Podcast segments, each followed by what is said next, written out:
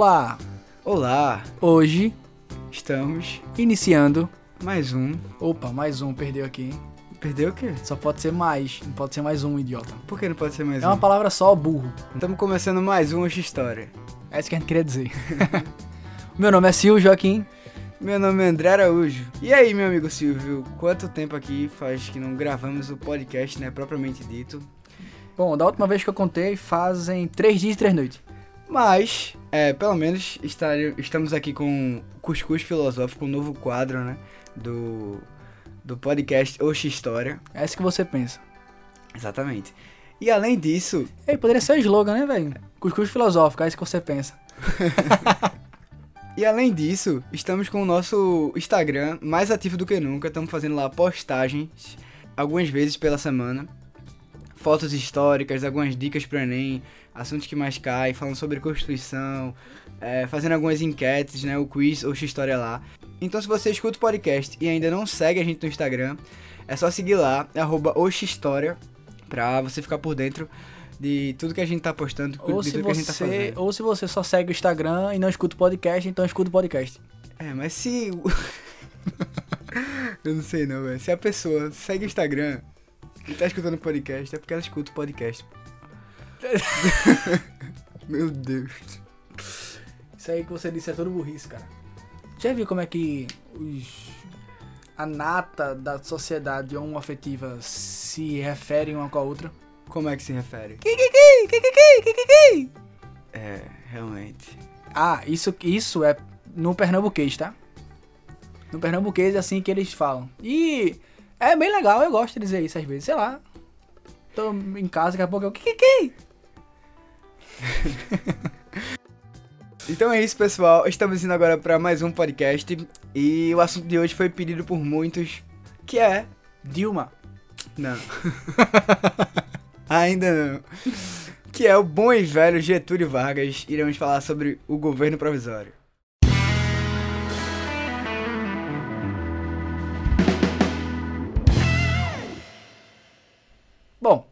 Hoje a gente vai dar um tiquinho de sequência no que a gente já havia dado a vocês. A gente já conversou um pouco sobre o que foi a Revolução de 30.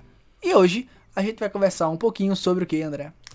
Sobre o tal do governo provisório, né? O primeiro governo da então chamada Era Vargas, que o nosso presidente vai governar mais de 15 anos, o querido Brasília. O nosso querido Brazilian, que se escreve com H e G mudo, vai ser governado por nosso querido Gitulian dentre os anos de 1930 até 1945.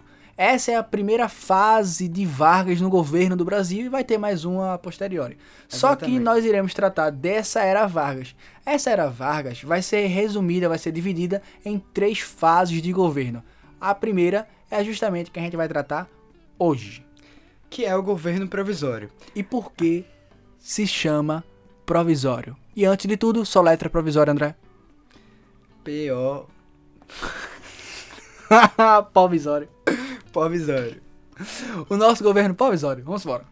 Esse governo provisório do nosso querido Getulinho, ele vai começar de forma bem conturbada, como a gente já viu no nosso podcast anterior, que é a Revolução de 30.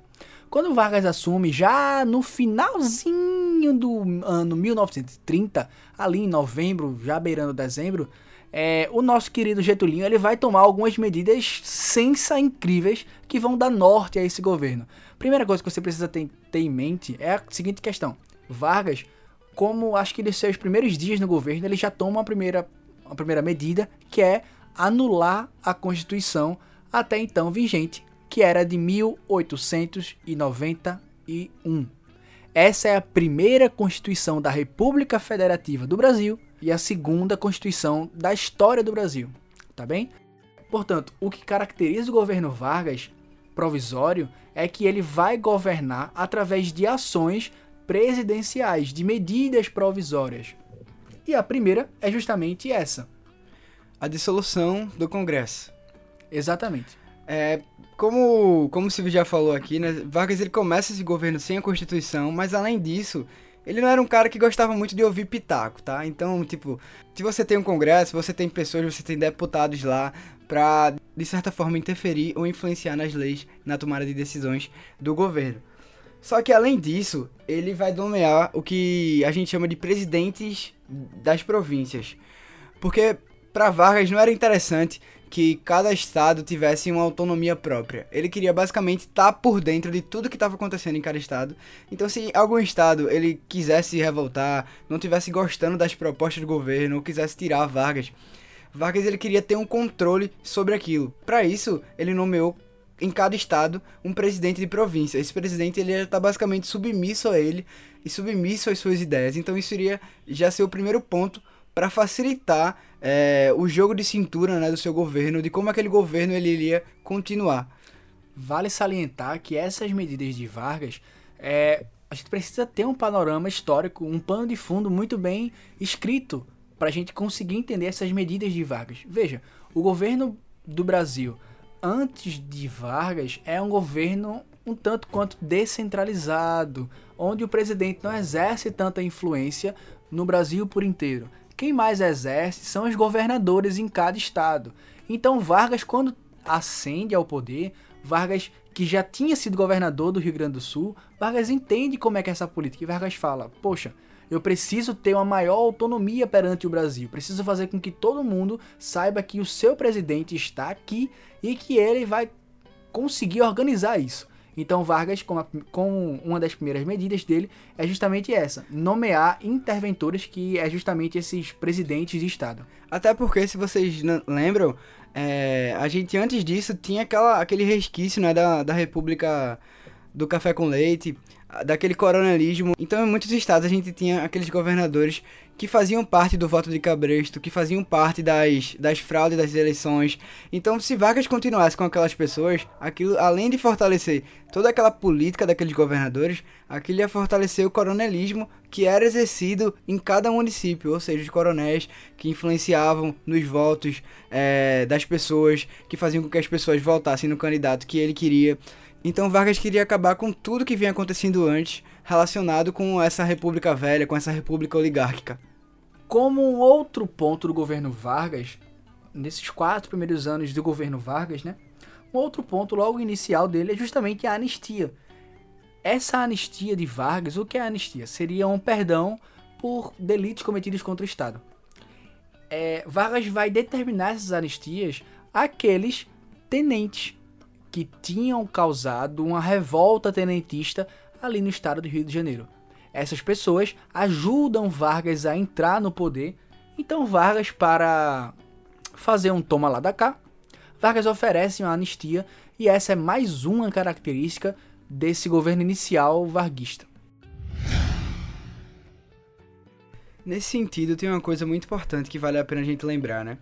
O governo de Vargas começa em 1930, né, o governo provisório, é importante salientar que para entender história, não, você não pode analisar um fato pelo fato. Você precisa entender aquele determinado fato com tudo que está acontecendo ao exterior dele. Portanto, no mundo, o que, que o mundo está vivendo em 30? Está vivendo as graves consequências da crise de 29.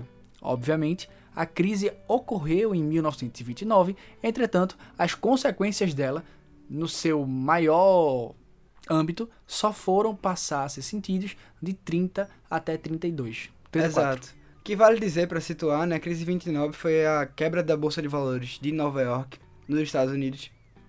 Essa foi uma crise de superprodução que basicamente é, foi uma, uma crise internacional que afetou todo mundo, inclusive o Brasil. O Brasil ele tinha produzido muitas sacas de café é, para vender para o exterior, só que principalmente os Estados Unidos e os outros países, eles estavam quebrados.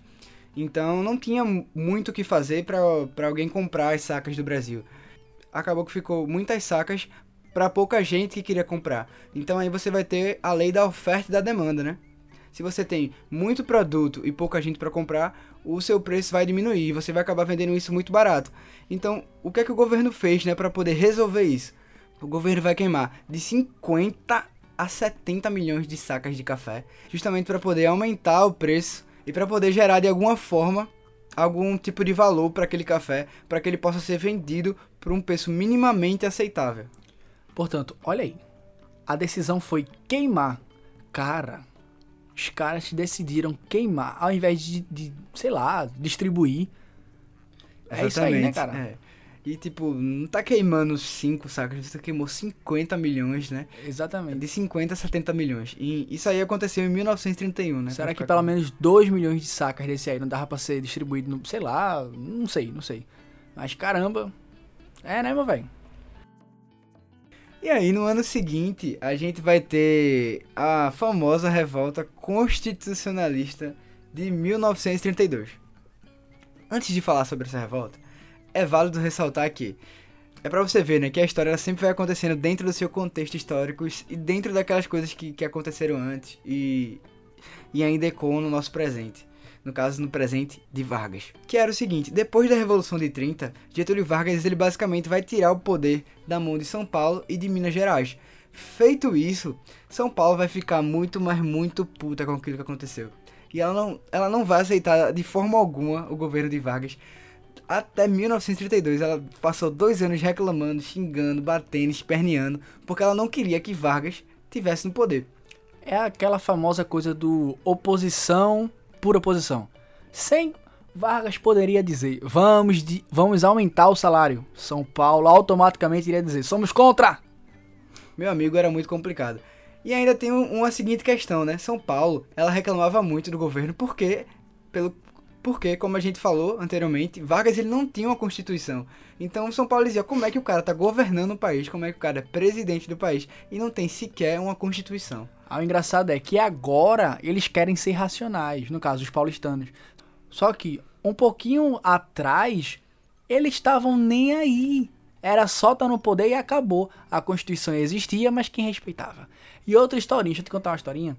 Um agravante para esse levante lá ocorrido em São Paulo foi a nomeação de um pernambucano para tomar conta do estado paulista. Aí, Aí os lascou, velho. Aí lascou de vez. Quem é que vai deixar um cabeça chata assumir o negócio lá? Diga aí o cara começando a vender bolo de rolo lá dentro. Imagine um pernambucano governando o estado de São Paulo. Exatamente a treta que deu lá foi tão forte, tão forte, tão forte, que resultou num processo aí grande e grande e grande. Foi o famoso, foi, ou melhor, foi a famosa revolta constitucionalista de 1932.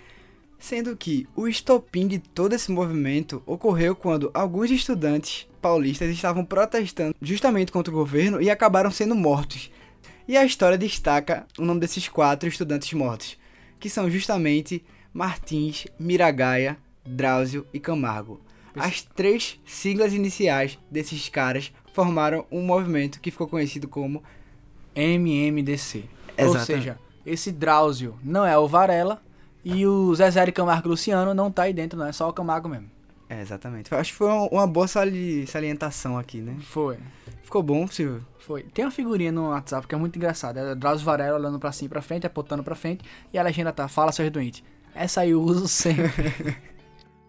e aí São Paulo vai usar da morte desses quatro caras para convocar todo mundo para fazer essa revolta. Inclusive, vai estar tá sempre nos cartazes assim, por exemplo, consulte a sua consciência, venha participar dessa revolta junto conosco e lá, MMDC.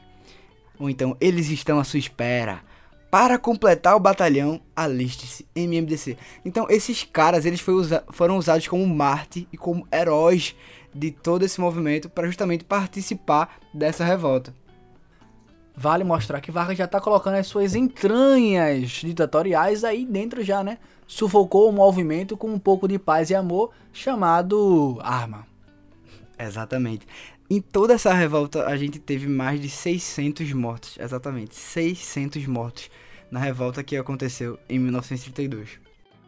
Além disso, Vargas, ele, meu irmão, o cara, ele já estava preparado para tudo. Quando São Paulo deu a ideia de que ia fazer essa revolta, o cara já estava escrevendo a sua primeira carta testamento. Que era basicamente o que? Uma carta, ó. Se eu morrer, tá, tá tudo aqui, ó. Eu fiz isso pelo povo, fiz isso pela nação, eles quiseram me tirar do governo.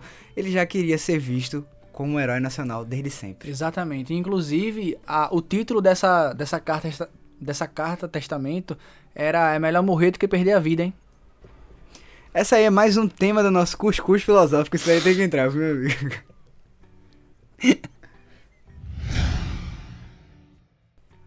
Então, quando Vargas consegue apaziguar todo esse levante aí, Vargas meio que se toca, olha pra um lado, olha pro outro, brother. Eu preciso de São Paulo, né? Eu preciso de São Paulo. Mesmo dando tapa na cara deles, os caras têm um café, né? E o café é que manda na economia do Brasil na época. Então Vargas fala, ó, essa tretinha que nós estamos tendo aí não é legal, nem pra mim, nem pra tu. Vamos beijar na boca, falar que um e o outro são babies e vamos ficar de garrado. São Paulo então, baixo facho, Vargas promete que vai fazer uma constituição e ela realmente vai sair, que é em 34. E fica todo mundo meio caminho andado. Exatamente. E com é, um anúncio né, de Vargas da Constituição de 1934, a gente tem o fim do chamado governo provisório e o início do então governo Constitucional. constitucional.